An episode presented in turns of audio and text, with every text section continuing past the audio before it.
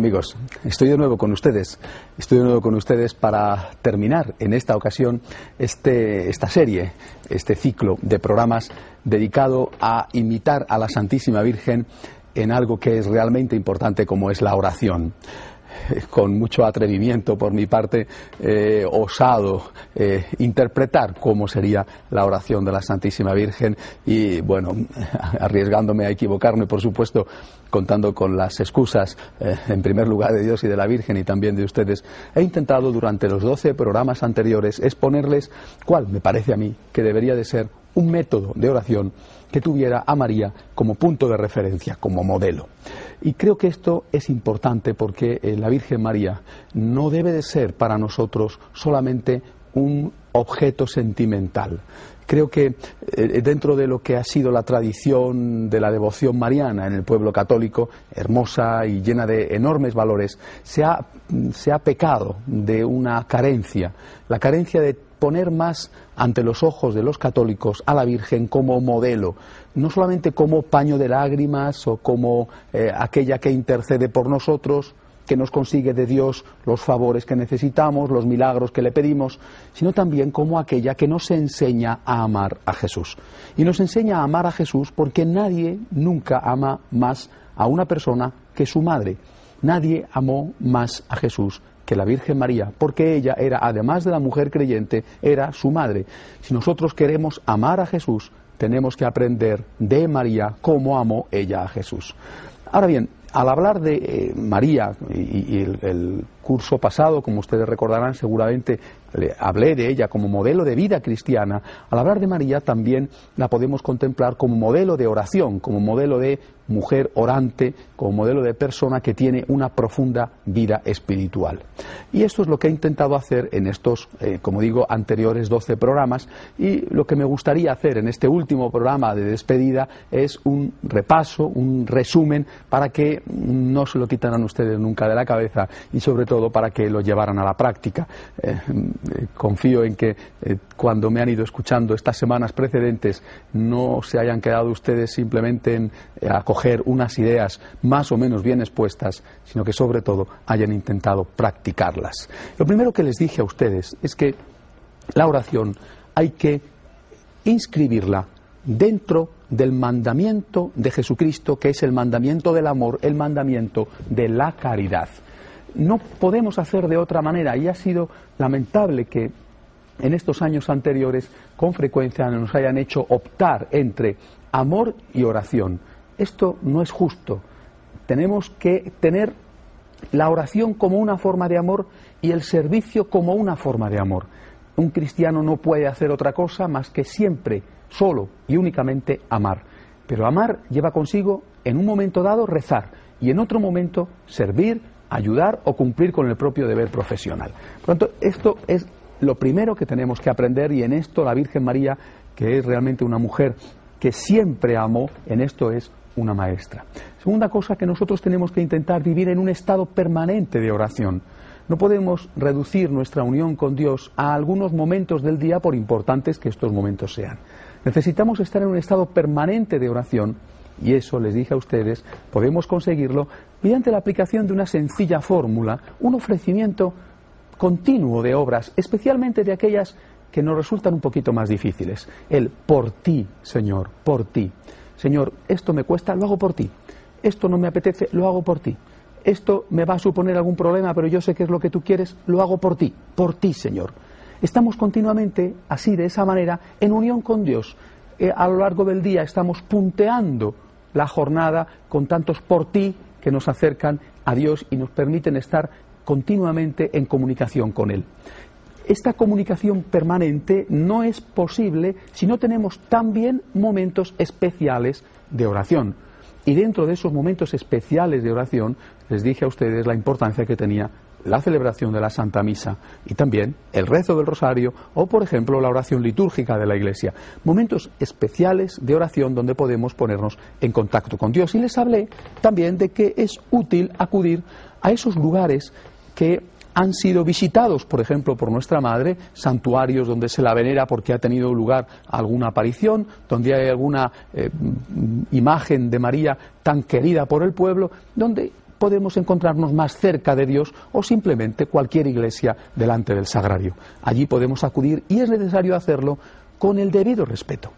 María, mujer judía, como les dije, que tiene un concepto de la religión de que el Señor es el Todopoderoso y es el Creador, es concepto que va a ser llevado a su plenitud por Jesucristo cuando también a la Virgen Él le enseñe que ese Dios es Padre, pues bien, María se tomaba a Dios en serio y con respeto, lo cual no siempre sucede entre nosotros y a veces tiene uno la impresión de que hay católicos que no se toman a Dios con el suficiente respeto y que esta confianza por el hecho de que Dios es nuestro Padre, de que Dios es amor, bueno, pues esta confianza deriva con mucha frecuencia en abuso.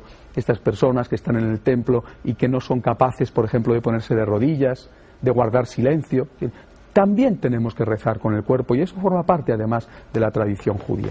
Por eso, queridos amigos, en, este primer repaso de lo que hemos podido aprender de la Virgen María, quisiera eh, que, no olvidaran esto, tratar al Señor con el respeto debido, eh, hacer posible la comunicación permanente con Dios a lo largo del día, con el por ti Señor, pero dedicar también unos tiempos especiales a la oración.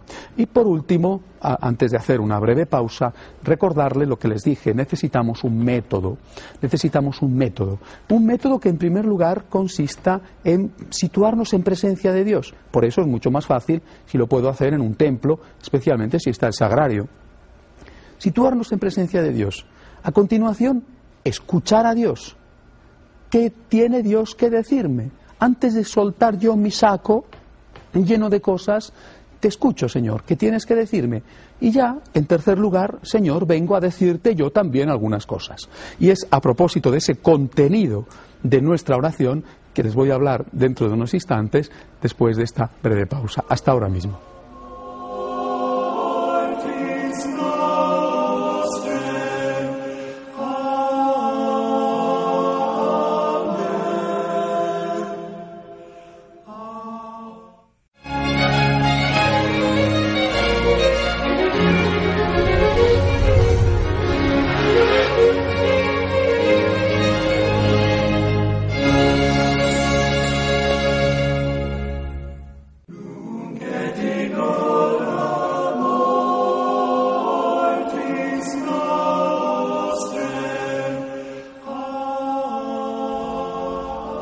Les estaba hablando hace un instante nada más a propósito de la necesidad de tener un método de oración y de tener unos contenidos para no perder el tiempo.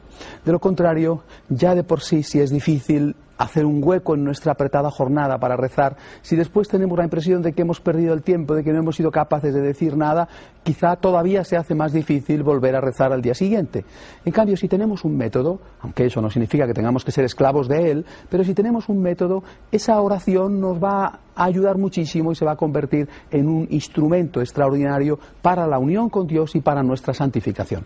Dentro de ese método, quisiera decírselo al principio y luego lo iré repitiendo, tendría que haber siempre estas cuatro partes. Primero, adorar. Segundo, agradecer. Tercero, pedir. Y cuarto, ofrecer. Adoración, agradecimiento, petición y ofrecimiento. Vamos a ver, adoración, ¿qué significa? Significa que solo Dios es Dios. Solo Dios es Dios. Y yo tengo que ponerme delante del Señor con respeto, incluso a veces viene muy bien si estás en el templo hasta poniéndote de rodillas, para decirle a Dios, tú eres mi Dios. Yo, Señor, no tengo otro Dios más que tú. La política, el dinero, la fama, el éxito, nada es mi Dios, Señor. No adoro al trabajo y ni siquiera a la familia. Solo tú, Señor, eres mi Dios. Y en esto, si nos fijamos en la Virgen, vemos un modelo realmente perfecto. Ella no se doblegó ante nadie más que ante Dios. Ante Dios, que era también su Hijo. Ella, igual que los santos, igual que incluso en el Antiguo Testamento tantos habían hecho, solo dobló su rodilla ante el Todopoderoso. Dios es su único Señor y no adoraba a nadie, a nadie más. Cuando primero, la adoración como María. Segundo, el agradecimiento. ¿De qué tenía que dar gracias la Virgen por encima de cualquier otra cosa. Es evidente, la Virgen daba gracias antes que nada por su hijo. Su hijo era el principal don. Y también es el principal don, el principal regalo para cada uno de nosotros. Gracias Señor por Jesús. Gracias Señor porque en Jesús te he conocido. En Jesús he conocido la plenitud de la revelación de Dios. En Jesús he conocido que Dios, además de ser el Todopoderoso, el Creador, Dios es el Padre, Dios es el amor. Gracias Señor por Jesús. E imitando a María, puedes empezar en tu oración, si no todos los días, un día una cosa y otro día otra, a repasar la vida de Jesús para darle gracias a Dios. Imagínate a la Virgen con el niño en brazos. Gracias Señor porque Jesús se hizo niño, se hizo pequeño, se hizo pobre, se hizo débil y se hizo así por amor a mí, por amor a mí. Dios se ha hecho pequeño en aquella cueva de pastores habitada por ganado. Hasta ese punto de abajamiento, de anonadamiento, ha llegado el amor de Dios. Y después, gracias Señor por la vida oculta, porque esa vida oculta, la vida corriente, la vida vulgar de un muchacho que crece en una familia donde él es carpintero y ella es ama de casa, que aprende el oficio del padre y que durante casi toda su vida se dedica a ser un perfecto don nadie, un desconocido, de tal forma que ni siquiera en Nazaret, su pueblo, ni siquiera allí se dieron cuenta de quién era su vecino, Jesús. Gracias Señor también por eso, porque eso llena de dignidad mi vida, dado que mi vida, como la de la mayoría de los seres humanos, es también una vida frecuentemente oculta, escondida, insignificante y sin gran importancia. Por tanto, ya tenemos dos cosas por las que darle gracias a Dios. A continuación, gracias Señor por tu vida pública. Gracias Señor por tu vida pública. Y yo me imagino también a la Virgen dándole gracias a Dios por la vida pública de su Hijo. Él para eso había venido. Él que nos enseña hasta qué punto es grande su amor por los que sufren cómo se compromete, cómo se complica, cómo se mete en líos para curar a una persona que estaba delante de él y era sábado y no podía, pero no le iba a ver más y le cura. Y ya están sus enemigos echándose encima de él. O para evitar que mataran a aquella mujer adúltera no le importa, la salva, ya están sus enemigos criticándole, o aceptando la vuelta de los hijos pródigos, del publicano pecador, de la prostituta, están arrepentidos, venid a mí, no os preocupéis, pero ya están sus enemigos echándose encima de él. Este Jesús magnífico que nos enseña de verdad en qué consiste ser alguien con un corazón que sea capaz de amar. Y a la vez también gracias Señor por tu mensaje. Yo me imagino a la Virgen quizá en su casa de Nazaret, cuando le llegaban las noticias de su hijo casi en pequeños retales, porque no había teléfono donde pudieran comunicarse directamente. Y qué alegría tendría que sentir la Virgen cuando quizá alguien le decía, mira tu hijo, junto al lago de, Genesaret, al lago, el, lado de, el lago de Galilea, tu hijo ha dicho una cosa preciosa, bienaventurados los que sufren, bienaventurados los perseguidos, bienaventurados los que trabajan por la paz. Qué gran alegría la que tuvo que sentir nuestra madre. Por lo tanto, yo me alegro y agradezco por el mensaje, por un mensaje que a veces es difícil, pero que siempre es salvador, siempre es purificador. Cuando algo les cueste, no olviden ustedes el viejo refrán castellano, quien bien te quiere te hará llorar. Es aquello que te cuesta lo que te está salvando, quien te da la razón en todo, quien te dice no te preocupes, haz lo que te pide el cuerpo. Parecerá quizá que te quiere, en el fondo te está haciendo un enorme daño es Cristo nuestro Salvador, porque su mensaje es verdadero y aunque nos cueste trabajo practicarlo, eso es precisamente lo que nos salva. Después le doy gracias por Cristo en la cruz. Miro la cruz. Miro el amor de Dios llegado hasta ese extremo. ¿Y cómo no darle gracias? ¿Y cómo no darle gracias? Porque el Señor se pone en la cruz y me perdona mis pecados, asume toda mi miseria y la miseria de toda la humanidad, porque el Señor en la cruz incluso llega hasta el colmo de experimentar el anonadamiento más absoluto cuando Él en la cruz grita, Dios mío, ¿por qué me has abandonado? ¿Se imaginan ustedes a la Virgen María al pie de la cruz? La Virgen María que llevaba su propia cruz, la cruz de ver cómo mataban a su hijo. Supongo que para ella debió de ser un momento especialmente difícil. Pero estoy seguro de que en ese instante heroico viendo cómo mataban al hijo, viendo cómo se burlaban de él, también escuchando al hijo decirlo de Dios mío, ¿por qué me has abandonado? Y añadir, en tus manos encomiendo mi espíritu, y por lo tanto el fiat que ella había dicho 33 años antes, Yo me imagino a la Virgen dando gracias. Aunque pueda parecer una cosa increíble, me la imagino dando gracias. Dando gracias por qué? Dando gracias porque ese hijo suyo que moría estaba salvando a la humanidad y estaba salvándole también a ella misma, también ella beneficiada por la salvación de Cristo.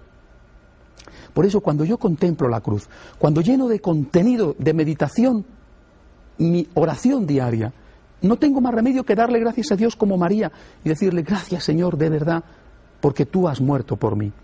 Tengo muchas cosas que agradecerte, pero entre todas, Señor, esta por encima. Gracias, Señor, por nacer por mí, por predicarme tu mensaje y por morir por mí. Y aún no he acabado el repaso sobre Cristo como motivo de gratitud, porque nos queda el gran tesoro de la resurrección, lo que hace que toda la vida de Cristo tenga sentido, lo que hace que el mensaje de Cristo sea un mensaje lleno de esperanza. Cristo, derrotado en la cruz, vence en la mañana de Pascua. Sus enemigos, que creyeron que el amor no servía para nada, que lo que servía en este mundo eran las intrigas, el poder, la soberbia, sus enemigos se quedaron sorprendidos la mañana del domingo de resurrección cuando aquellas mujeres y después los soldados y después todos pudieron ver que Cristo había resucitado. Te pones en el corazón de la Virgen, en el lugar de la Virgen. ¿Cómo no sentirte lleno de agradecimiento a Dios? Mi hijo vive. Tuvo que decir María, seguramente, como lo ha dicho Juan Pablo II, cuando a lo largo de la noche del sábado hasta el alba del domingo, el propio Señor se debió de aparecer a ella antes que a nadie para decirle, Madre, estoy aquí, estoy aquí. Ella que nunca había dudado, ella que había mantenido firme la fe mientras los demás o se iban o se tambaleaban, ella que había sido el soporte de todos, la fuerza para todos, ella se quedó con la gran alegría de haber confiado en su Hijo y haber acertado en ese momento de confianza. Gracias Señor, gracias de verdad, porque Jesús ha resucitado. Y con la resurrección de Cristo, que es mi amigo, mi Dios, con la resurrección de Cristo ha resucitado también, Señor, mi fe en que el amor no pasa nunca. El amor es la fuerza más grande que puede mover el mundo. No el dinero, ni el odio, ni la venganza, ni la violencia. El amor no pasa jamás. Todo lo vence el amor. En esto creo porque en esto puedo estar seguro debido a la resurrección de nuestro Señor. Y a la vez tengo la esperanza de saber que cuando llegue la hora de mi muerte, igual que cuando ha llegado la hora de la muerte de mis seres queridos, yo también voy a resucitar. Termino con esto y enseguida sigo descubriendo como contenido de mi oración un montón de cosas maravillosas más. Por ejemplo, repito, igual que María, ¿de qué le doy gracias a continuación? Por la Iglesia. Claro que la Virgen daba gracias a Dios por la Iglesia, primero porque la Iglesia estaba formada por su propio Hijo, cabeza de la Iglesia. La Iglesia era también ella, miembro preferente y privilegiado de esa Iglesia, santa por encima de todos los santos. María, nuestra Madre, daba gracias a Dios por la Iglesia, porque en la Iglesia se encontraba con los sacramentos. Por ejemplo, el sacramento de la Eucaristía. Cierto que ella no tuvo nunca que usar el sacramento de la confesión, pero sí el de la Eucaristía. Qué suerte tan extraordinaria poder comulgar. Qué maravilla poder acudir a una iglesia quizá al margen de la hora de la misa y poder estar un rato en silencio delante del sagrario donde sabemos que está nuestro Señor. Ponte en el lugar de la Virgen. ¿Dejaría la Virgen de ir cada día a ver a su hijo? ¿Dejaría la, Virgen de ir a comulgar cada día?